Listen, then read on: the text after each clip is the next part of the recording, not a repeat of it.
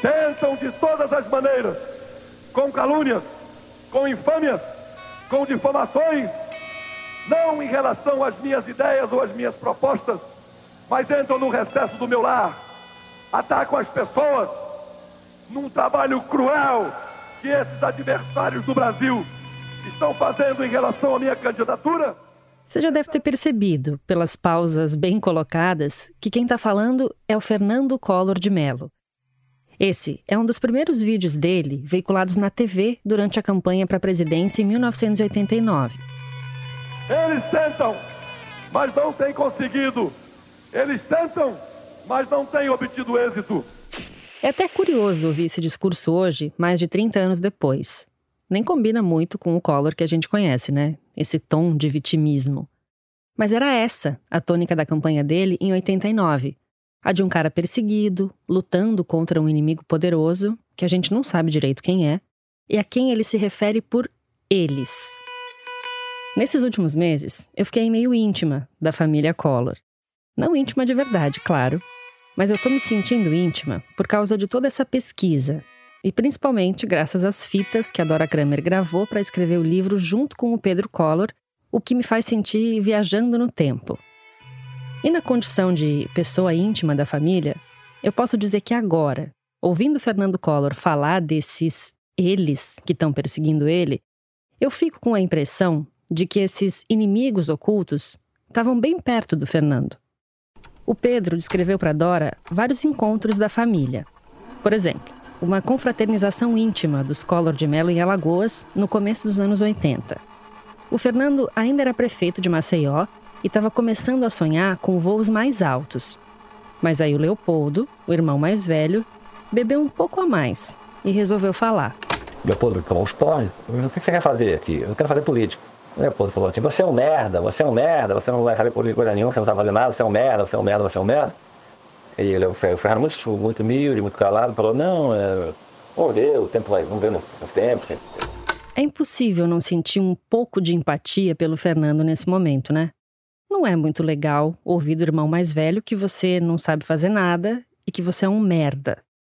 Mas o Leopoldo não era o único que duvidava da capacidade do Fernando. O Pedro mesmo fez questão de contar para Dora alguns destaques do irmão como gestor público. Mas o negócio do fazer e tal, ele não é, não gosta muito. Tanto que passava N dias sem despachar, não descia do balado, não descia para despachar, não dava nem bola. Esse palácio é o Palácio dos Martírios, que era a sede do governo de Alagoas na época. Basicamente é o seguinte, você imagina o tipo de problemas, a quantidade de problemas que um governador de um estado pequeno, como Alagoas, enfrenta no dia a dia. E você raciocina e verifica que esse não é exatamente o estereótipo do Fernando. Se gostar de se preocupar com essas coisas, com, essa, com esse cotidiano. Para o Pedro, o barato do Fernando era outro. Ele já tinha dito anteriormente que ele gosta muito das grandes aparições, das grandes festas, spotlights, das grandes flashes. Dos grandes flashes. E as pessoas todas diziam, ah, que bom seria que houvesse dois Fernando Collor. Aquele Fernando Collor maravilhoso para falar, vendo das câmeras, mas e um outro Fernando Collor bom para administrar, porque esse aqui não gosta de nada de administração. Ouvindo essa versão do Pedro, eu fiquei me perguntando de novo como é que um cara com esse perfil chega à presidência da República? Eu imagino que você também já tenha feito essa pergunta algumas vezes, ou pelo menos desde que começou a ouvir aqui o Collor versus Collor. A Dora também já tinha se perguntado isso, mas ela tinha a vantagem de poder perguntar para o Pedro, e a resposta dele tinha um fundo místico, quase religioso. Isso, mesmo assim ele conseguiu se eleger presidente da República, né? É, foi, é um carismático, predestinado, eu sempre digo isso. O Pedro sempre diz isso mesmo. Só nessas gravações para o livro, eu escutei ele chamar o Fernando de predestinado umas quatro ou cinco vezes. Teve uma hora que a Dora até tirou um sarro. E ele chegou, chegou porque predestinado. Ah, pronto, lá vem de novo, não vamos poder fugir de dentro de Deus, tá? Não, não, veja bem. Prefeito, Maceió. fez o que fez na prefeitura. Deputado federal.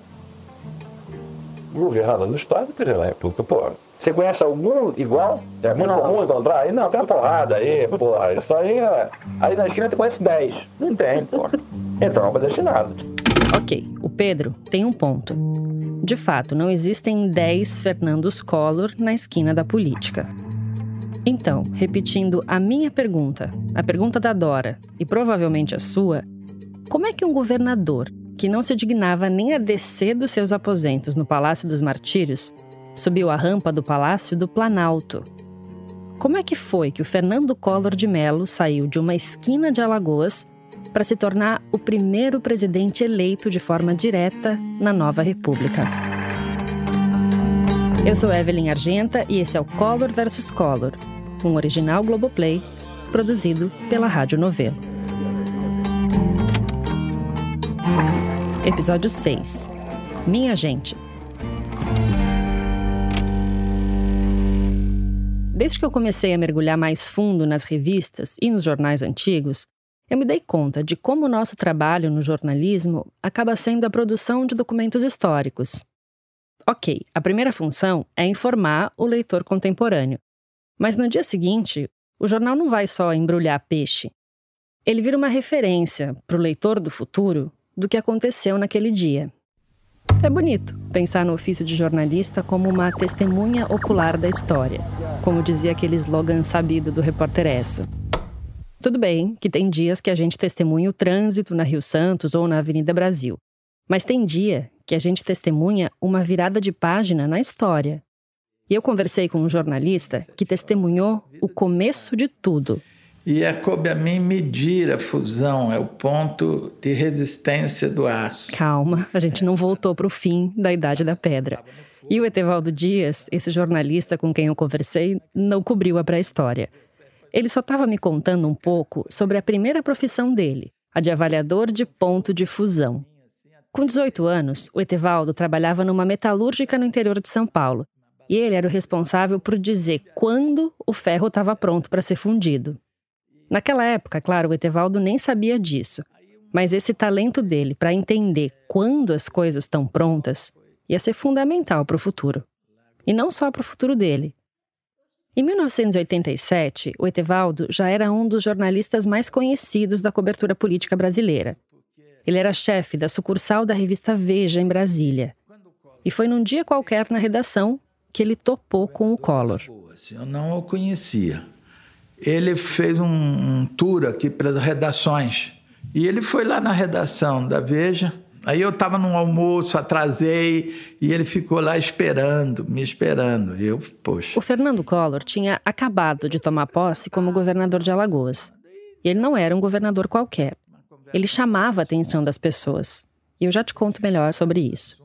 Mas ainda assim, ele era um novato à frente de um dos menores estados do país. Até por isso mesmo, ele sabia da importância de se fazer notar. E uma das estratégias foi esse tour pelas redações. O Fernando sabia que um olhar positivo das figuras mais importantes da imprensa era fundamental para a candidatura dele à presidência ter alguma chance de emplacar. Porque ele queria falar com você especificamente. Queria se apresentar, dizer, olha, eu sou governador. E deu uma conversa ótima, a gente se identificou em vários assuntos. Aí passei a ligar para ele, ele ligar para mim, aí criou uma boa relação. Essa boa relação rendeu um segundo encontro em fevereiro de 89. E dessa vez o encontro foi num restaurante, com direito a trilha sonora inspiradora e tudo. Impossible Dream. Tava mesmo? Tava. Tava tocando. Na hora você não Eu falei, claro, eu falei olha essa música aí, pode ser tua bandeira. Ele é, mas o meu sonho vai se realizar, e fica brincando. É, até hoje, quando eu ouço aquela música linda, né, do musical, né, do Don Quixote, eu falei, olha só, apropriada essa música. Capaz de você conhecer a letra dessa música. Ela tem até uma versão brasileira famosa na voz da Maria Bethânia. A ideia é meio essa, de sonhar um sonho impossível, lutar contra um inimigo imbatível e alcançar uma estrela inalcançável. Eu confesso que eu não sabia que essa música tinha sido composta por uma adaptação do Don Quixote, então o sentido até mudou um pouco para mim, porque o inimigo imbatível do Dom Quixote, lembra? Eram os moinhos de vento. O sonho era impossível, porque o inimigo era imaginário. Mas o inimigo do Collor, tá, inimigo é meio pesado, vai. Os concorrentes do Collor na corrida presidencial eram bem reais. E o Etevaldo e o Collor, ali na hora no restaurante, interpretaram a música de jeitos diferentes também. O Fernando fez uma leitura, digamos assim, motivacional como se ele fosse capaz de feitos inacreditáveis, do tipo concorrer para a presidência e ganhar de primeira. Enquanto o Etevaldo Bom, o Etevaldo leu a coisa de um jeito bem mais realista. Quer dizer, você vai sair, mas não vai levar. O Etevaldo entendia que o Collor era um candidato que ia entrar para competir, mas não para vencer. Mas claro que a leitura da família foi a do Don Quixote Underdog. Motivo de mais deboche. Por que o Paulo tratava ele mal de ganhar? Por que dizia assim? Mas era candidato de quem, né, Barbosa? Candidato dele mesmo? Isso na, na campanha eleitoral. 1% dos votos, 2% dos votos. O Pedro falou super rápido e talvez não tenha dado para entender. Mas ele disse que o Leopoldo desdenhava, dizendo assim: candidato de quem? Dele mesmo? Com 1% dos votos? Na época desse jantar, o Collor até podia ter 1% dos votos. Mas já nas primeiras pesquisas eleitorais de 89, lá por março, o Collor aparecia com um pouco menos de 9%. E se você parar para pensar que ele era um cara relativamente desconhecido, num tempo sem internet, não é pouca coisa. Mas o próprio Collor não tinha tanta certeza das chances dele e precisava testar a temperatura das águas ou do ferro. Mas nessa primeira conversa comigo, ele achava que não tinha condição de ser eleito, mas que queria rodar o país com as bandeiras liberalizantes. Porque o candidato dele de verdade seria o Covas, e o Covas disse que não ia ser tal, acabou sendo. Mas aí ele, bom, se o senhor não vai, eu vou. E saiu candidato para um pequeno partido. E aí, nesse jantar, que foi bastante importante e tal, ele disse: Eu vou sair candidato a senador ou para o Rio ou pelo Rio Grande do Sul, aí sim eu posso sair candidato a presidente. Em todas as conversas públicas, o Collor se apresentava como um político de um estado periférico procurando o lugar dele ao sol. Mas nas conversas íntimas, ele parecia ter outras pretensões, bem menos modestas. No livro que a ex-primeira-dama Rosane Malta escreveu, contando os bastidores da relação dos dois, ela narrou alguns desses momentos de pouca modéstia. O primeiro foi logo depois dele ser eleito governador de Alagoas em 1986. Segundo ela, ele disse a seguinte frase: aspas. Eleito governador, serei agora presidente da República. Fecha aspas. O segundo rompante de confiança veio numa viagem à China, quando ele já era governador, em dezembro de 87. E aí, tem duas versões da mesma história. Na versão da Rosane, ela conta que durante um jantar no restaurante em Pequim, o Fernando teria confidenciado para alguns amigos que ele queria ser candidato à presidência. E segundo ela, pouca gente ali na mesa levou a declaração a sério. A outra versão da história, que aí eu li nos jornais da época, diz que depois da confissão do Collor, quem estava no jantar levantou um brinde saudando o próximo presidente da República. Entre essas pessoas estava, por exemplo, o então deputado federal e hoje senador Renan Calheiros. Como nem o Renan, nem nenhum dos outros convidados desse jantar quiseram falar comigo, eu não consegui confirmar se o brinde foi a sério ou não. Mas com fé ou sem fé dos amigos na promessa, o Etevaldo achou que o Collor tinha os atributos para ser candidato à presidência e que ele estava quase no ponto de fusão. E uma das coisas que me impressionava no Collor é o diferente, o diferencial, quer dizer, um cara novo, que procurava mudança. Mas além de ser um cara novo e diferente, o Fernando Collor tinha um outro atributo muito valioso naquele momento: a capacidade de ouvir. Ouvia bem a gente, as sugestões, gostava disso. Aí começamos a. Ele vinha, a gente jantava, almoçava junto quando ele vinha aqui. Você chegava a dar conselhos para ele de como dava, ele deveria agir, como é que as coisas iam cair melhor na imprensa? É, dava. Quando ele subiu mesmo, aí ele tinha um staff enorme, nem precisava de mim. Mas antes, quando ele era um Don Quixote, eu dizia, olha, esse assunto é um assunto legal para você tocar. Isso aí está na pauta aí dos jornais. o Collor estava em busca de flashes. E ele não demorou para sacar que ele precisava entrar na pauta nacional. Ele precisava achar um jeito de virar assunto para além das fronteiras de Alagoas. E ele achou. Minha gente, o reino de Avilã declarou guerra contra mim e contra a minha candidatura. O reino de Avilã. Se você pescou a referência, eu lamento informar, mas isso denuncia a idade. E o tipo de entretenimento que você consome também. A vilã era um reino de ficção de Que Rei Sou Eu, a novela das sete na Globo no finalzinho dos anos 80. Era um reino miserável, comandado por uma corte corrupta que emendava um plano econômico desastrado no outro. Era uma paródia bem explícita do que o Brasil estava vivendo na época, no apagar das luzes do governo Sarney, que era mega impopular. O Collor não só se apropriou dessa paródia pérola da teledramaturgia nacional, como resolveu dar uma contribuiçãozinha para o léxico das metáforas de corrupção. Sim, o reino de Avilã, o reino dos corruptos, dos ladrões, dos especuladores, dos sonegadores, o reino dos marajás. Originalmente, a palavra Marajá era um título de nobreza na Índia. Mas no Brasil, no vocabulário que o Collor popularizou, os marajás eram os altos funcionários públicos alagoanos que, segundo ele, recebiam fortunas sem trabalhar. E nessa fábula que ele estava criando, pegando um termo daqui, outro dali, o Collor criou para si um título digno de herói da sessão da tarde. Aqui de novo, o Etevaldo Dias. Estado pobre como Alagoas tinha uma massa de funcionários indicados enorme. E aí ele começou a aparecer primeiras matérias, nem fui eu que fiz, que foi capa da Veja. A capa da Veja que o Etevaldo está lembrando é a edição de 23 de março de 88. E o título é O Caçador de Marajás. O Collor aparece de braços cruzados na frente de um quadro que mostra um soldado em cima de um cavalo no momento da proclamação da República. O soldado está empunhando uma espada e gritando, comandando a tropa rumo à batalha é semiótica pura. Nós temos a figura imoral, a figura que todos nós temos e estamos rejeitando dos superfuncionários que ganham por mês o equivalente a 300 mil cruzados para trabalhar apenas duas horas por dia, assaltando o grosso do alagoano e afetando a nossa dignidade. A caça aos marajás foi de fato uma grande sacada. Ninguém tem muita certeza de onde o Collor tirou essa ideia. Quem sabe o fato dele ser um predestinado, como Pedro dizia, tenha ajudado e colocado a oportunidade certa na frente dele.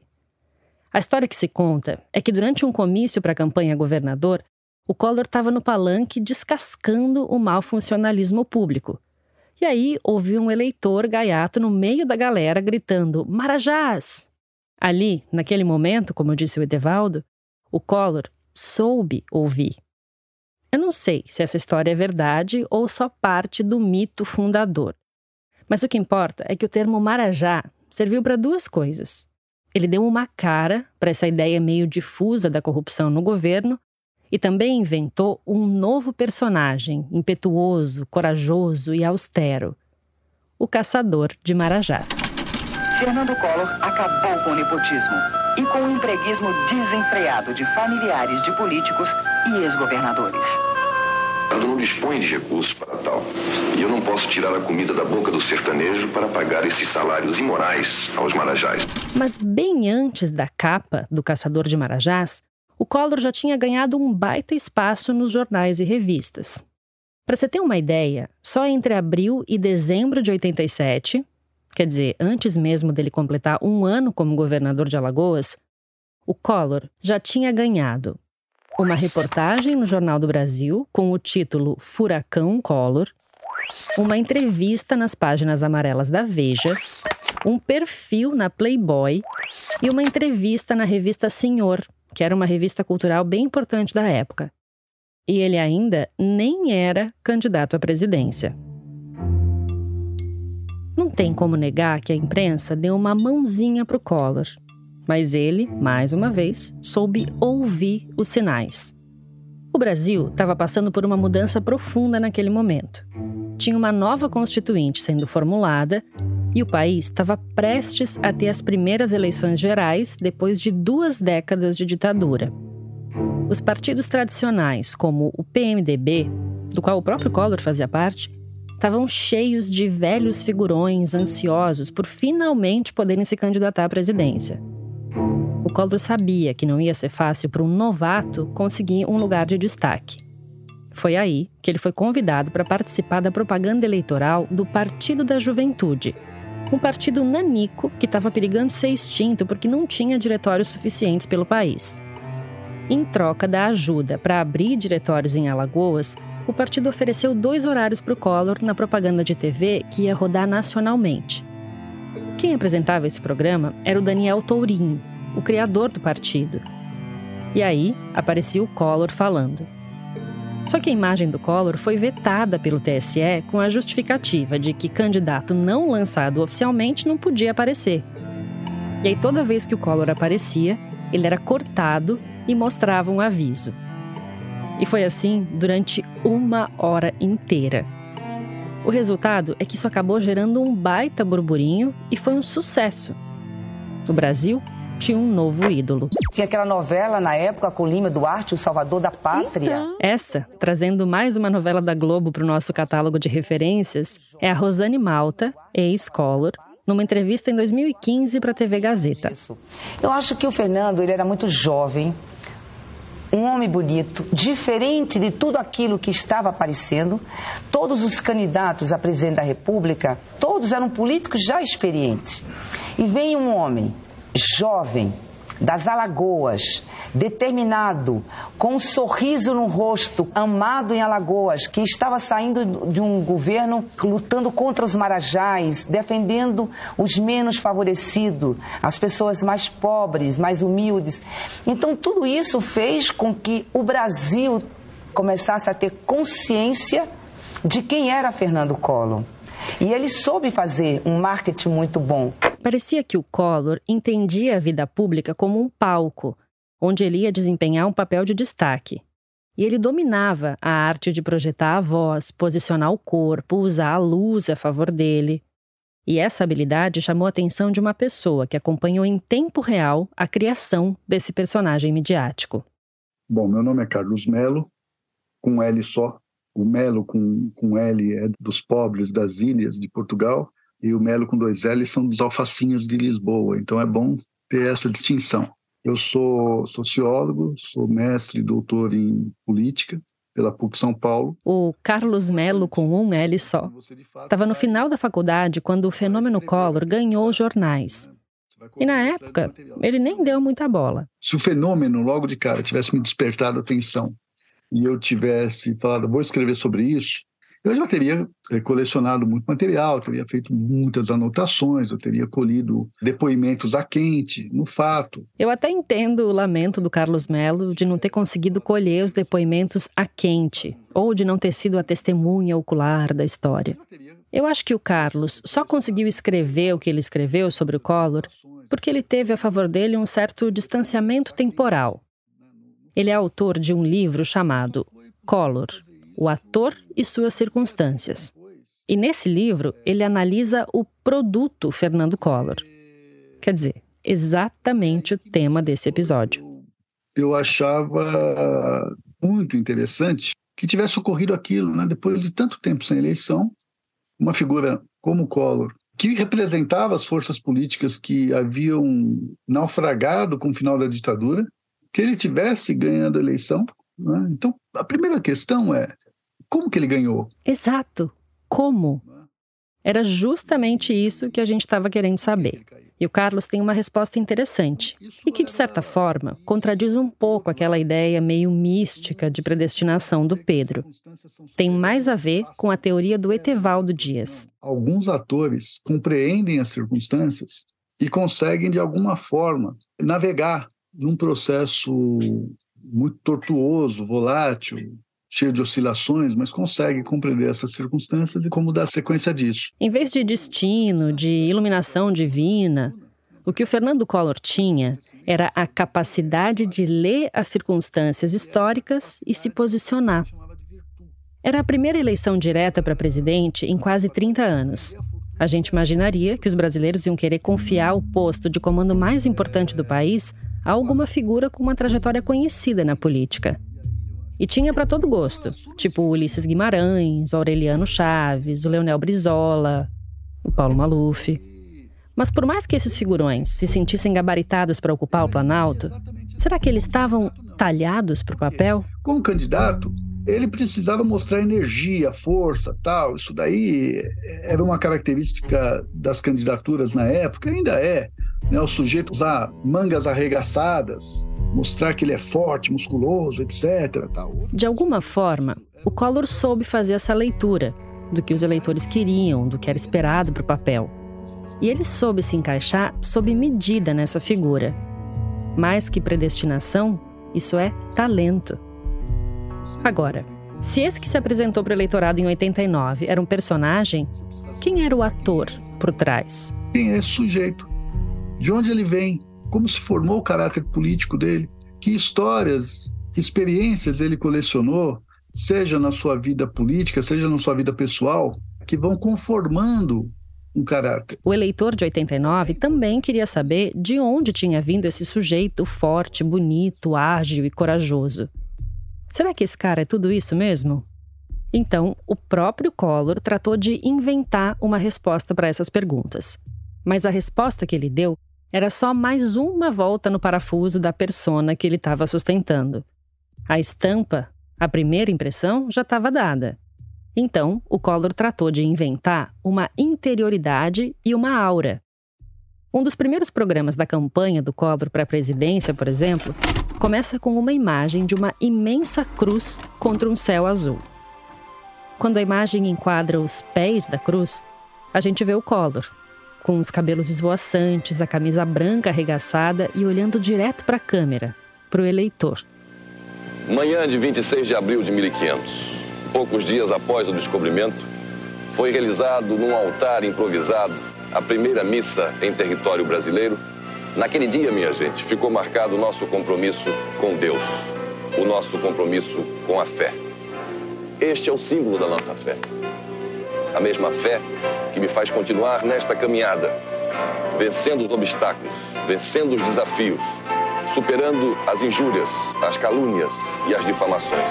Essa foi a grande qualidade dele. Aqui, de novo, o Carlos Melo. Mais do que ser, parecer ser algo que as pessoas queriam que ele fosse.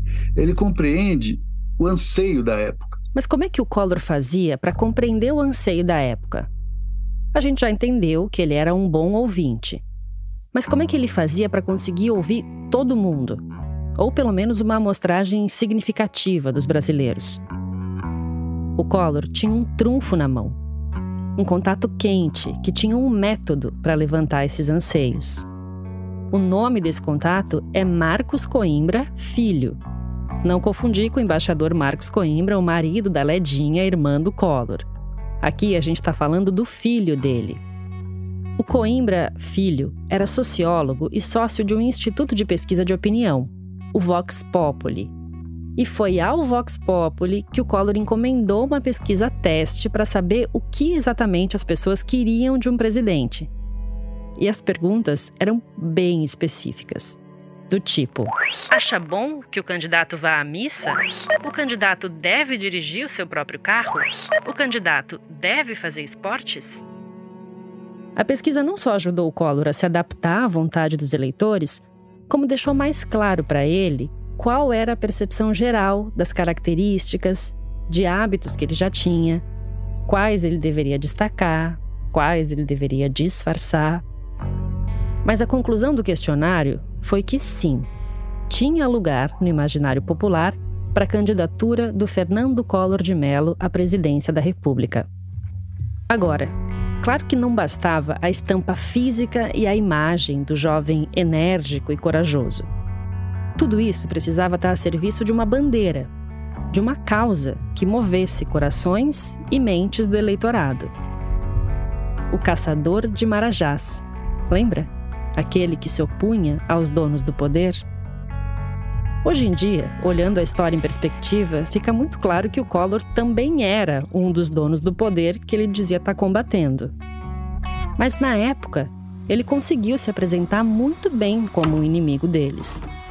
A narrativa estava costuradinha. E já na campanha ao governo, Fernando Collor de Mello sofreu perseguições. Foi vítima do ódio, de mentiras, mas enfrentou com destemor até mesmo ameaças de morte dos poderosos que não queriam perder seus privilégios. Interessante que, mais uma vez, a gente não consegue saber quem são os poderosos e muito menos quais são os privilégios que o Collor estava querendo tirar deles. De novo, eles. Forças ocultas, o sistema, tudo isso que tá aí, tá ok? Contra esse antagonista plural e misterioso, o único sujeito definido e bem explícito é o próprio Collor, o destemido. Na continuação desse vídeo da propaganda política, que emula uma reportagem de telejornal, a jornalista conta uma história da campanha digna de Indiana Jones. Setembro de 1986. Ao chegar a uma cidade do interior do estado para fazer uma caminhada, Fernando Collor de Mello é avisado que pistoleiros o aguardavam em locais estratégicos, prontos para atentar contra sua vida. Aqui, o próprio Collor dá a sua versão dos fatos. Fomos informados de que eu corria risco de vida, porque capangas assalariados daqueles que acham que isso aqui é um terreno de sua propriedade estariam estariam preparados para tentar contra a minha vida. A voz ofegante, essa microfonia, os gritos das pessoas, tudo isso ajuda a compor a imagem de um Fernando Collor ensopado de chuva, de pé, em cima do parapeito de uma sacada na cidade de Limoeiro de Anadia. Faço questão de aqui me postar para ser talvez um alvo mais fácil para as balas assassinas daqueles que deixarão o estado de Alagoas em paz a partir de março. É. Se você se surpreendeu com a ousadia dos pulinhos do Lula no carro de som na campanha de 2022, tenta imaginar um cara em cima de um parapeito de uma sacada de um prédio se colocando como alvo dos pistoleiros da região. Claro que empolgou. Mesmo antes do começo da campanha para presidente, as aparições midiáticas do Collor já faziam efeito fora do circuito de Alagoas. O Etevaldo, que nessa altura estava na Veja, testemunhou um desses momentos, que fez ele mudar de ideia em relação às chances de eleição do novo amigo. Foi aí que eu vi que ele podia ser presidente. Eu, como chefe da sucursal da Veja, eu almoçava com Sarney, com jantar com o doutor Ulisses, com Antônio Carlos Magalhães, com todos esses grandes políticos da época, né? Fernando Henrique. Aí uma vez fomos para um restaurante, eu acho que era o Lakes. Aí eu começo a ver uma movimentação, vi o cozinheiro sair na porta da cozinha, outro. Aí no final o garçom disse: só pode dar um autógrafo. Aí começou, veio o cozinheiro, veio tudo. Falei: nossa, nem doutor Ulisses, nem Sarney, ninguém ouvia isso. Eu falei: esse cara vai longe. Foi aí que você se deu conta? É, me dei conta. O Etevaldo, com o conhecimento dele de avaliador de ponto de fusão, percebeu que o Collor estava pronto.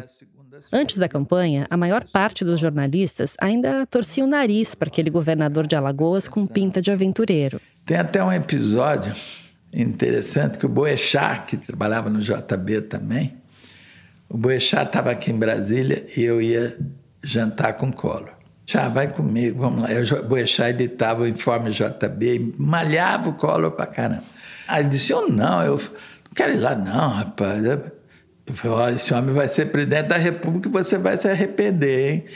Aí depois que o Collor foi eleito, ele me ligou e disse, é, T, se você me convidar para jantar com um vereador de juiz de fora, eu vou correndo. Porque pô, até hoje me arrependo de não ter ido nesse jantar. Pô. A julgar por essa história do Etevaldo, a ficha do Boechat demorou para cair.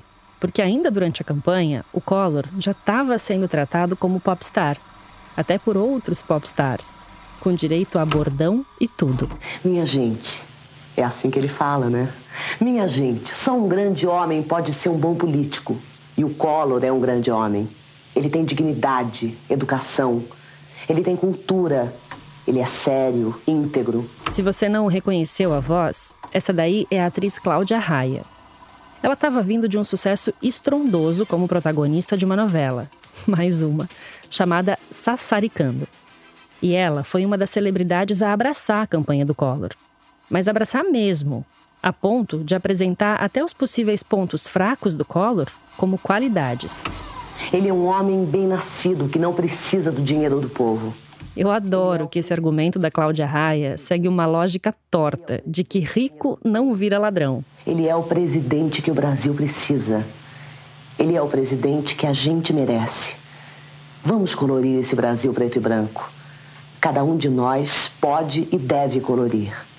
Colorir é a esperança. Colorir.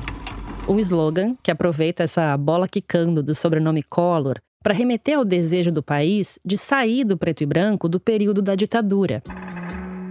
Nas buscas por fontes fidedignas que pudessem contar um pouco sobre essa época, a gente topou com uma das pessoas responsáveis pela imagem do Fernando Collor na campanha. E imagem literalmente. A Maria Tereza Teixeira, a Teteca, era uma das jornalistas responsáveis pela equipe de TV da campanha do Collor. E esse era um time que ela definiu de um jeito muito peculiar. Equipe de TV é igual Instituto Médico Legal, sabe? Se o cara todo estrupiado, o cara vai lá. TV é TV, tem que botar o programa no ar. Sabe, o que interessa para você não é aquela pessoa ali ao vivo, não. É a imagem que ele trouxe, entendeu? Que é ali que eu vou trabalhar. A Teteca conviveu de perto com o Collor durante a campanha. E essa convivência deu para ela um lugar privilegiado para entender a construção desse personagem feito sob medida para gerar fascínio. E a imagem que ele trazia não era pouca coisa. Não, mas ele tinha um carisma absurdo, te falando que as pessoas rasgavam a roupa dele pra pegar. Sabe aquelas cenas tipo bitomania? As pessoas querem agarrar, as pessoas querem pegar. Entendeu? Elas não querem só, não, elas querem pegar. Então fica, vem agarranhado, vem tudo, entendeu? É, o preço da fama.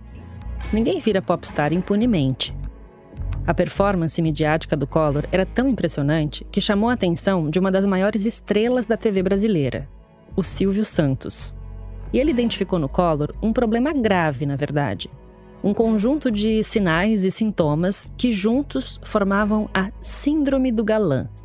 Quem contou essa história com muitos detalhes foi o Mário Sérgio Conte no livro Notícias do Planalto, que você já deve ter percebido que é a minha bíblia aqui nessa série. Nas palavras do Conte, o Silvio Santos explicou para Iris, a mulher dele, que o Collor era inteligente, bonito, sabia falar e se comportar. Era um galã natural. Mas ele tinha um problema. Por ser muito bonito e rico, o Collor sempre teve tudo o que ele quis. Ele foi cortejado, paparicado, nunca teve que fugir do rapa ou adular militares, como o próprio Silvio Santos precisou fazer quando ele foi camelô. E aí veio o diagnóstico. Abre aspas. A beleza e o carisma levam pessoas como o Collor a desenvolver a síndrome do galã. Tornam-se personalistas e vaidosos. E eu seria otária se não levasse em consideração uma análise de personalidade do Collor feita por um dos maiores gênios da televisão brasileira. Mas é muito irônico pensar que o Silvio Santos não estava ali só pagando de psicanalista. Ele era parte interessadíssima naquela campanha de 1989.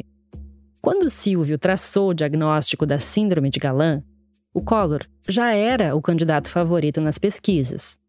A elite brasileira, naquela altura, só queria impedir que os candidatos de esquerda, como Leonel Brizola, do PDT, chegassem ao poder. E nas camadas mais populares, o Collor estava indo super bem. Só que o jogo ainda não estava ganho. E quem soou um alarme foi o Marcos Coimbra Filho, aquele do Vox Populi, das pesquisas de opinião. A Rosane, que naquela altura era mulher do candidato Collor, contou essa história na entrevista para o programa Mulheres da TV Gazeta. E ele disse: Fernando, só tem uma pessoa que vai te prejudicar é, se for candidato. Será Silvio Santos. Aí o Fernando, oh, então fique tranquilo, Marcos, porque eu estive há uns 15 dias atrás com Silvio Santos e ele disse que não seria candidato à presidência da República. Imagina, o Silvio Santos presidente. Ok, se contar o apelo popular, realmente era um candidato forte. E ele até pode ter dito para o Collor que não ia se candidatar. Mas é o que dizem por aí, né? Política é que nem nuvem. Uma hora tá de um jeito, outra hora tá de outro. E só uma semana depois de ter dito para o Marcos Coimbra que o Silvio Santos não ia sair candidato, o Collor foi obrigado a gravar um programa eleitoral com referências televisivas que iam além das novelas da Globo. Estou falando do senhor, senhor José Sarney, e de suas manobras. Que direito tem o senhor de tumultuar a vida dos brasileiros e tentar transformar a escolha do primeiro presidente legítimo depois de 30 anos uma brincadeira de programa de auditório?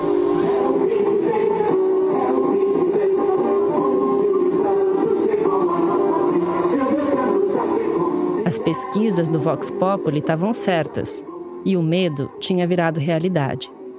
Faltando 15 dias para o primeiro turno, o Silvio Santos oficializou a candidatura dele pelo PMB, o Partido Municipalista Brasileiro.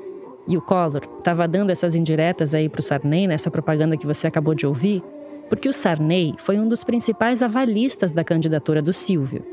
Tudo para derrubar o Collor, líder nas pesquisas. Hoje eu vou entrar na sua casa chamando você de minhas colegas e meus colegas de trabalho. Porque vocês vão ser as minhas colegas e os meus colegas de trabalho. Vamos trabalhar juntos para governar este país. O Collor podia até ser um ais da comunicação, um galã capaz de dizer tudo que as pessoas queriam ouvir. Mas ele ainda ia ter que comer muito feijão, ou fugir muito do rapa, para chegar perto da capacidade de falar com o público de um Silvio Santos. Você sabe que é justiça social também não sabia. Mas reforma e justiça sociais é o que eu pretendo fazer. O Collor bem que tentou reagir. Ele tentou colar a candidatura do Silvio Santos a uma manobra do Sarney. E bem, errado ele não estava. É que o Sarney vetou o artigo da lei que limitava a data para filiação partidária e deixou o prazo aberto. Daí, qualquer um, tipo Silvio Santos, podia se candidatar aos 45 do segundo tempo. Mas nosso povo não é bobo, senhor José Sarney, e nem é cego.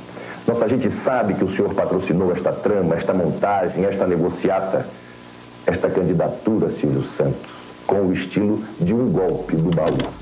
Golpe do baú ou não, o fato é que a entrada do Silvio Santos bagunçou o tabuleiro da corrida presidencial. O Collor, que era favoritaço, corria o risco de nem chegar no segundo turno. Daí, além de atacar o Sarney, ele precisou usar outras estratégias. E quem conta é, de novo, a Rosane Malta, ex-Collor, para a mesma entrevista do programa Mulheres. Aí o Fernando chamou a mãe de Santos, Cecília, e disse: Cecília, como que vai ser? Esse é um boato que rendeu por décadas. A relação do Fernando Collor com a mãe de santo Cecília de Arapiraca. Não faltam histórias de como o Collor recorria a ela para encomendar trabalhos que facilitassem a ascensão política dele. E a maneira como esse assunto era coberto na época fala muito sobre o preconceito religioso que existia e ainda existe no Brasil até hoje. A Rosane conhece o apelo desse tipo de história. Então ela fez delas o carro-chefe da divulgação do livro que ela publicou, depois de separada, claro. E uma dessas histórias tem a ver com o Silvio Santos. O Silvio Santos tinha dito que não ia ser candidato e se ele for candidato, o Marcos Coimbra disse que prejudicaria a minha eleição e que eu não seria eleito.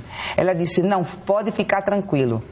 Eu vou fazer um trabalho que ele não vai ser candidato. Que quem vai ser eleito será você. Eu disse que você lá atrás que você seria eleito governador do estado, e eu estou te afirmando agora que você será eleito presidente da República. Bom, a gente não sabe se foi resultado do trabalho da mãe Cecília. Mas fato é que o Tribunal Superior Eleitoral barrou a candidatura do Silvio Santos. Sem o Silvio Santos na parada, o caminho estava totalmente aberto para o Collor ser o mais votado no primeiro turno de 89. Faltava saber quem ia ser o adversário dele naquele segundo turno histórico.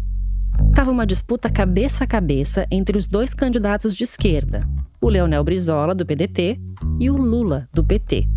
Tinha mais fichas de aposta no Brizolão velho de guerra, caudilho, gaúcho, herdeiro político do Getúlio Vargas e do João Goulart, com mais anos de política que o Collor tinha de idade.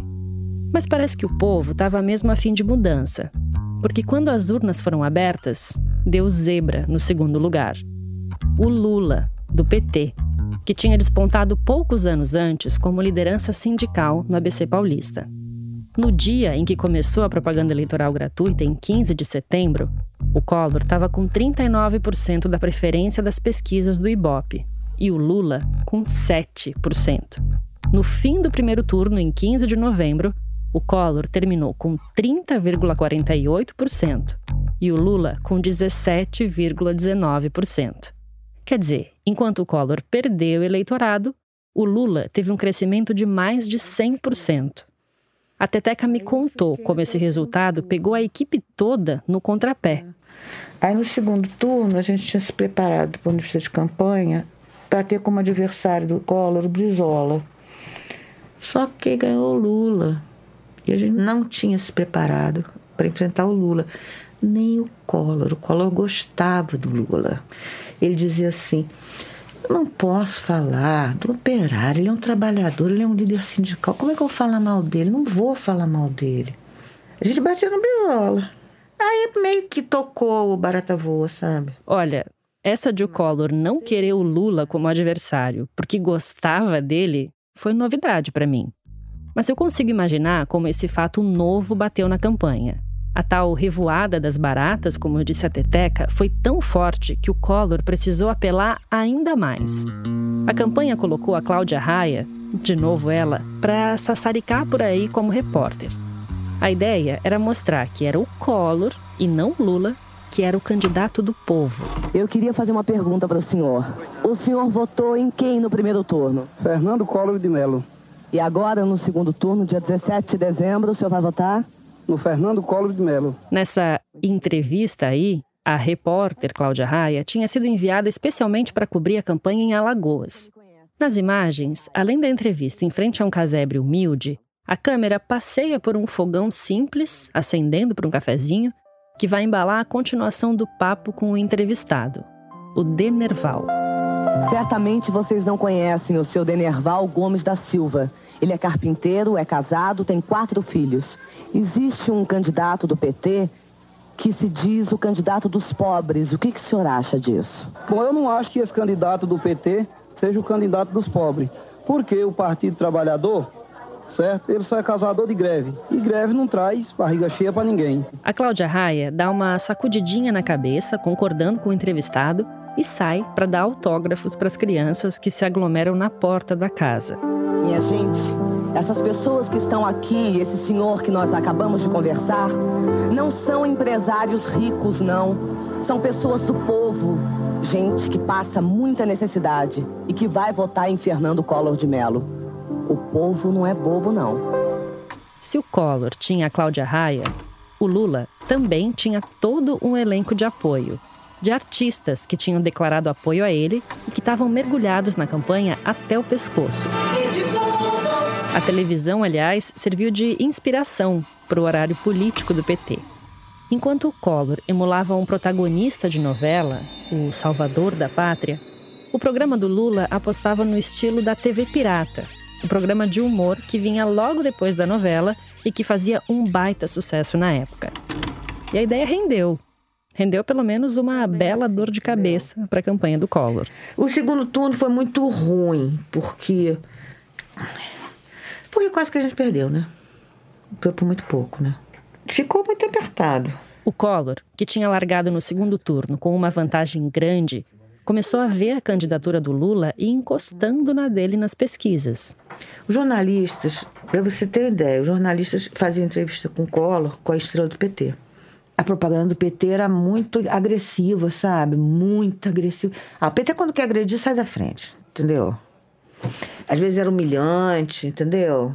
Pois é. Se você der um Google na campanha do segundo turno de 89, provavelmente você vai se fazer a mesma pergunta que eu me fiz. Ué, mas podia isso? É que a lei eleitoral da época permitia uma super liberdade na propaganda política. E você deve imaginar que os marqueteiros estavam com sangue nos olhos, loucos para mostrar um trabalho criativo depois de décadas sem propaganda eleitoral. E aí, meu amigo, foi dedo no olho e gritaria. A campanha do PT não teve piedade na hora de desconstruir a imagem do Collor. Geralmente nessa época do ano, em véspera de eleição, muitos mamíferos perdem o rumo e vêm dar nos lugares mais inesperados. Estamos vendo aqui uma espécie estranha, um filhote da ditadura que nadou, nadou e morreu na praia. Vamos conversar um pouco com o professor Pinto Pardal, que é biólogo. Não me deixem sozinho pela última vez, não! Calma, meu filho, calma, olha aqui, toma aqui uma gorjetinha pra você ficar mais calmo um pouco. Ah. Quem faz uma versão do Collor é o ator Guilherme Caran. Que aparece encalhado na areia e gritando. A Cristina Pereira é a repórter e o Marco Nanini é o biólogo, professor Pinto Pardal. Então, professor, como é que vive essa espécie, hein? Bom, minha filha, é, é, o filhote da ditadura, ele vive basicamente da caça, né? São grandes caçadores de maracujás e se alimentam basicamente de propinas, de mamatas e tambiques. E o que as pessoas devem fazer se verem essa espécie, professor? A minha filha não pode chegar perto, é uma espécie muito violenta. Ah! Calma, calma. É uma coisa, é uma espécie muito violenta. Olha, nunca chegue perto de um filhote de ditadura, porque eles começam a esbravejar com as pernas e com os braços, assim que é um perigo. O Lula continuava crescendo nas pesquisas. No final de novembro, o Ibope mostrou que o Collor estava com 51% das intenções de voto e o Lula com 37%. Em 12 de dezembro, a diferença caiu para só 4 pontos. O Collor com 47 e o Lula com 43. Isso ainda há seis dias da eleição. A curva não estava a favor do Collor. Parecia que estava surtindo efeito a campanha do PT, com essa ideia de desconstruir o candidato perfeitinho e associar ele aos filhotes da ditadura. E aí, soou um sinal de alerta no comitê eleitoral do Collor. Era hora de abrir a caixa de ferramentas. E nessa hora, ter uma família que é forjada na política faz toda a diferença. O que aconteceu foi que o Leopoldo Collor, que é irmão dele, falou: tá tudo errado. Meio tipo assim, entraram as tropas, entendeu? Foi. Tomaram outra equipe trazida pelo Leopoldo Collor, tomou conta do estúdio e tocou daí pra diante. Lembrando que a gente tá falando do mesmo Leopoldo, aquele que achava o Collor um merda e que não sabia fazer nada. Pois é, quando a campanha decolou, o Leopoldo se esqueceu do desdém, logo deu um jeito de participar da brincadeira e cavou um cargo de coordenador de campanha em São Paulo. E quando as coisas ameaçaram desandar no segundo turno, o Leopoldo chegou chegando. Dentro da campanha, a presença do Leopoldo foi responsável por, segundo a Teteca, baixar o nível da disputa. Leopoldo era pessoa complicada. Tem muita gente que joga sujo, né? O jogo sujo que a Teteca se refere é talvez o caso mais emblemático de jogo baixo em uma campanha política. Bom, pelo menos até os robôs disparando fake news e teorias conspiratórias de mamadeira de piroca em diante. Mas voltando aqui para 89. A coisa foi tão feia que a gente até ficou em dúvida se fazia sentido trazer de volta à cena esse capítulo da vida pública brasileira. Mas é impossível contar a história dessa campanha e pular essa página tétrica que foi anunciada assim no programa de TV do Collor. Você vai conhecer Miriam Cordeiro, a ex-mulher do Lula e mãe da filha dele. Durante anos, Lula não reconheceu a filha e manteve a identidade da mulher escondida. A tática de usar a filha fora do casamento para golpear a candidatura do Lula foi considerada rasteira até pela equipe do Collor, que conhecia a história, mas que até então tinha certeza que aquela pauta tinha sido descartada. A gente não ia fazer Lurian, nada disso. A gente não é baixo nível. A gente não ia fazer Lurian nunca. Porque foi um horror. Desnecessário. O golpe era ainda mais baixo, porque tocava num tema que sempre acaba entrando na pauta das campanhas eleitorais e de maneira bem leviana. Que disse que ele queria obrigar ela a fazer um aborto. Só que agora, esse tema aparecia como um ataque pessoal. Isso é tema? Que que é isso, gente? A Teteca fica literalmente sem palavras até hoje quando precisa contar essa história. Para ela, isso não era tema de campanha. Mas o Leopoldo e a tropa dele não só entenderam que era um tema sim, como também entenderam que aquela era a bala de prata para garantir a vitória do Collor. E o impacto foi de fato imenso. Numa época que não tinha Netflix, não tinha streaming, não tinha net, não tinha Now, não tinha, entendeu? E era televisão, Globo, é, quer dizer, todos os canais, né, que é horário eleitoral gratuito, é tudo. Ou você desliga a televisão, você vê aquilo. Aquilo foi, olha, Deus me livre. É interessante pensar no impacto de uma única propaganda nos dias de hoje, quando a gente acompanha cada passo das campanhas ao vivo nas redes sociais. Só que naquela noite, a Teteca e grande parte da equipe da campanha só descobriu a bomba que nem todo o resto da população brasileira, vendo TV. Foi muito ruim. Foi tudo. Foi, foi, foi muito ruim. A gente viu na televisão. assistindo o programa. Eu, Belisa e Zélia. Belisa é a Belisa Ribeiro, que até então era responsável pelo programa de TV da campanha do Collor. E Zélia é a Zélia Cardoso de Mello, a principal assessora de economia do Fernando e que depois ia virar ministra e entrar para a história pelo confisco das poupanças. As três estavam lá juntas, sentadas na cama do quarto de um hotel, esperando o horário político começar. E aí, no programa de campanha, pela qual elas eram responsáveis, aparece uma mulher de cabelo curto, em frente a um muro claro de concreto, olhando direto para a câmera. Não, não apoio o Lula, não quero apoiar o Lula, porque eu acho que apoiar o Lula para mim seria trair a mim mesma. Como é que eu posso apoiar um homem que me ofereceu dinheiro quando ele soube que eu estava grávida de um filho dele? Ele me ofereceu dinheiro para mim abortar. As três mulheres sentadas na cama daquele quarto de hotel tiveram mais ou menos a mesma reação. Todo mundo escandalizado, é um horror. Quando acontece uma coisa dessa que você não espera e que é uma pancada na sua cabeça, né? Você não fala palavras bonitas, você fica estarrecido completamente. Não sabe o que falar, não sabe o que dizer. Você só a única coisa que você queria é que aquilo não tivesse acontecido. A mulher que aparece no vídeo dizendo que apoiar o Lula seria trair a si mesma é a Miriam Cordeiro, uma enfermeira que o Lula tinha conhecido em 1972, quando ele ainda era secretário no Sindicato dos Metalúrgicos. Os dois namoraram e ela engravidou. Eles terminaram. O bebê nasceu em março de 1974 e, segundo a Miriam, o Lula ficou super alegre pagou todas as despesas e registrou a menina. E ela contou isso, com essas palavras, para o repórter Luiz Macluf Carvalho, que publicou a história no Jornal do Brasil em abril de 89. A Miriam deu entrevista para o Macluf, falou sobre a falta de contato entre pai e filha na época, mas não falou nada sobre aborto. Uma versão dos fatos completamente diferente da que ela contou no programa eleitoral do Collor, nove meses depois. Eu peguei a Luria e entreguei no colo dele e falei, agora você mata. Porque quando ela estava na minha barriga, eu não permiti.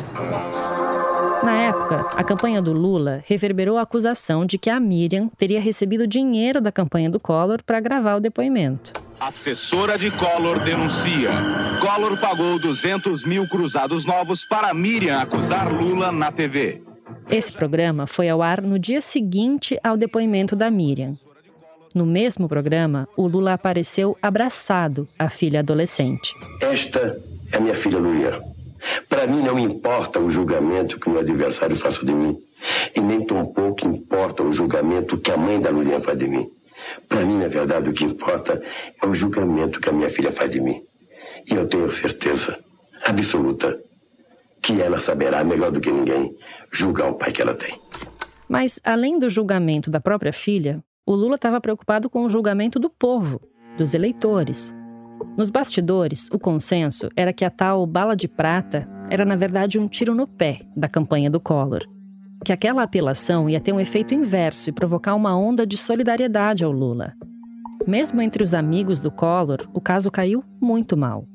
O Etevaldo Dias, o jornalista que você conheceu no começo do episódio e que até dava conselhos para o Collor, achou a estratégia péssima. Foi, pegou muito mal, né? Isso aí eu me lembro da Zélia. Eu falei, pô, que coisa feia isso. Ela disse, pois é, feia e nem precisava, porque a gente ia ganhar sem isso. Agora ficou.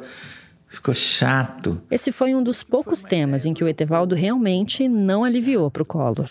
Diz que foi uma ideia do Leopoldo, o irmão mais velho, que insuflou isso.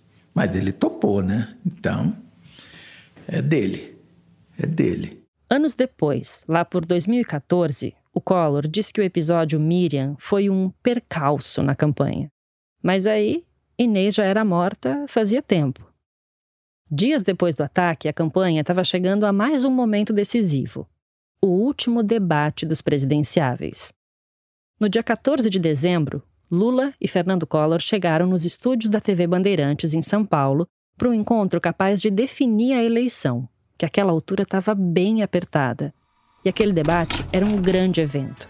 Naquela noite, o Brasil ligou a TV para saber quem ia ser o primeiro presidente eleito da nova República. Boa noite. As quatro redes de televisão, Bandeirantes, Globo, Manchete e SBT estão unidas a partir deste momento para transmitir o último debate entre os dois candidatos que disputam a presidência da República no segundo turno. A gente está acostumado com debate político e sabe que o clima não costuma ser muito amistoso. Imagina depois da pedrada do caso Lorian, que tinha acontecido só dois dias antes. A campanha do Lula estava pronta para partir para cima quando o Collor puxasse esse assunto no debate. Mas ele não puxou. Pelo menos não diretamente porque o Collor preferiu misturar eleição com o Natal, que estava logo ali, e trazer o papo família cristã para o centro da conversa. Daqui a dez dias estaremos comemorando o nascimento de Cristo. O nascimento de Cristo, o dia que marca um recolhimento cristão de toda a família brasileira, de toda a família que crê, acredita e tem fé que Deus haverá de nos ajudar também e, sobretudo, a nós sairmos desta crise em que nos encontramos. Esse era só o segundo debate do qual o Collor participava nessa corrida para a presidência. Ele não tinha ido a nenhum no primeiro turno. E o Collor fez essa pregação natalina aí que você ouviu, tendo à frente um amontoado de pastas entreabertas, supostamente recheadas de acusações sobre a vida pessoal do Lula. Mas elas foram parte da estratégia de meter medo no Lula, já que no debate anterior ele tinha jantado o Collor se foram as pastas ou a história da Lurian, eu não sei. Mas a verdade é que o Lula estava muito mais acanhado nesse segundo debate e não ia muito além de reagir timidamente às porradas do Collor. E não foram poucas porradas. Primeiro, o Collor começou falando da inexperiência do adversário. Eu que já fui prefeito, que já fui governador do estado, portanto tenho experiência administrativa, coisa que o meu adversário não tem. Ele dirigiu um sindicato, um sindicato importante, é verdade, mas talvez não saiba a diferença entre uma fatura e uma duplicata. Mais adiante, ele decidiu zombar da falta de escolaridade do Lula. Aquele cognome de Pidóquio que o deputado tenta colocar na, no programa do partido, eu acho que cabe muito bem a ele. Ele é que é um grande Pinóquio. Até porque o Pinóquio, pelo menos, lia. Eu não sei se ele sabe ler. E por fim, ele resolveu, claro, jogar para a torcida tentando pregar no Lula, nas entrelinhas, a pecha de Marajá. Morar num apartamento gratuito em Brasília de 350 metros quadrados, ter construído uma casa que eu vi pela televisão, inclusive com aparelhagens ultramodernas e sofisticadas de som, que na minha casa eu não tive ainda oportunidade de ter. O debate seguiu mais ou menos assim: o Collor batendo sem dó e o Lula respondendo de vez em quando com alguns achados aqui e ali mas visivelmente desconfortável. Esse debate foi tema de análise das mais diferentes linhas de pesquisa ao longo dos últimos 30 anos. E se você analisar ele com o olhar de 2023, eu garanto que você vai encontrar muitos paralelos. Mas uma análise que foi feita ali, no dia seguinte, no calor do momento, foi circunstancial para o resultado da eleição. Foi uma edição do debate feita pela Globo para o Jornal Nacional. O compilado dos melhores momentos, que carregou ainda mais nas tintas da diferença da performance dos dois candidatos, foi considerado uma super intervenção no conteúdo. A própria emissora reconheceu isso anos depois. E desde então, a Globo decidiu não fazer mais esse tipo de edição com os melhores momentos, tipo um compacto de jogo de futebol. Os debates passaram a ser veiculados somente ao vivo e na íntegra. Mas o fato é que o Collor, mesmo sem a edição, venceu, e venceu bem aquele debate. Tanto que já no começo da madrugada do dia 15 de dezembro, os bairros nobres de Maceió escutaram uma voz bêbada gritando no meio da rua. Isso aqui é sangue, porra! Chora, PT! Bem, só pelo palavrão tão bem posicionado, você já consegue imaginar quem era, né? Sim, era o Pedro Collor, sem camisa, urrando eufórico pela vitória iminente do irmão. E de fato, três dias depois, Fernando Collor de Mello foi eleito presidente da República com 53% dos votos. Depois de um longo período de rusgas, a família Collor se reunia em peso, agora em clima de festa, ao redor do novo casal presidencial. Os irmãos, as irmãs, as cunhadas, o cunhado e até a dona Leda estavam na casa da Dinda para celebrar a vitória do Collor. O clima de euforia espalhado pelos cômodos da casa foi captado numa reportagem do Alexandre Garcia, que foi ao ar no Globo Repórter daquela semana. no meio da galera, um personagem fundamental da nossa história decidiu gravar algumas palavras. O Fernando tem uma característica muito forte no seu temperamento, que é saber perseguir os seus objetivos. E ele sabe querer muito fortemente, eu acredito que sim. É engraçado como aqui, em dezembro de 89, a menção ao temperamento forte do Fernando é um elogio do irmão mais novo. Menos de três anos mais tarde, esse querer muito fortemente do Fernando, essa perseguição aos objetivos, virou um grande problema para o Pedro. Mas ali, naquela hora, não tinha nem sombra do que estava por vir.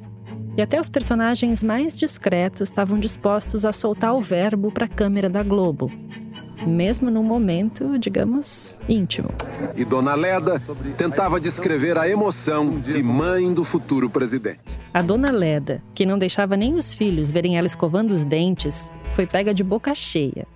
Ela estava sentada à mesa, de vestido rosa, colar e brinco de pérolas, um laque impecável e terminando de mastigar um prato de alface.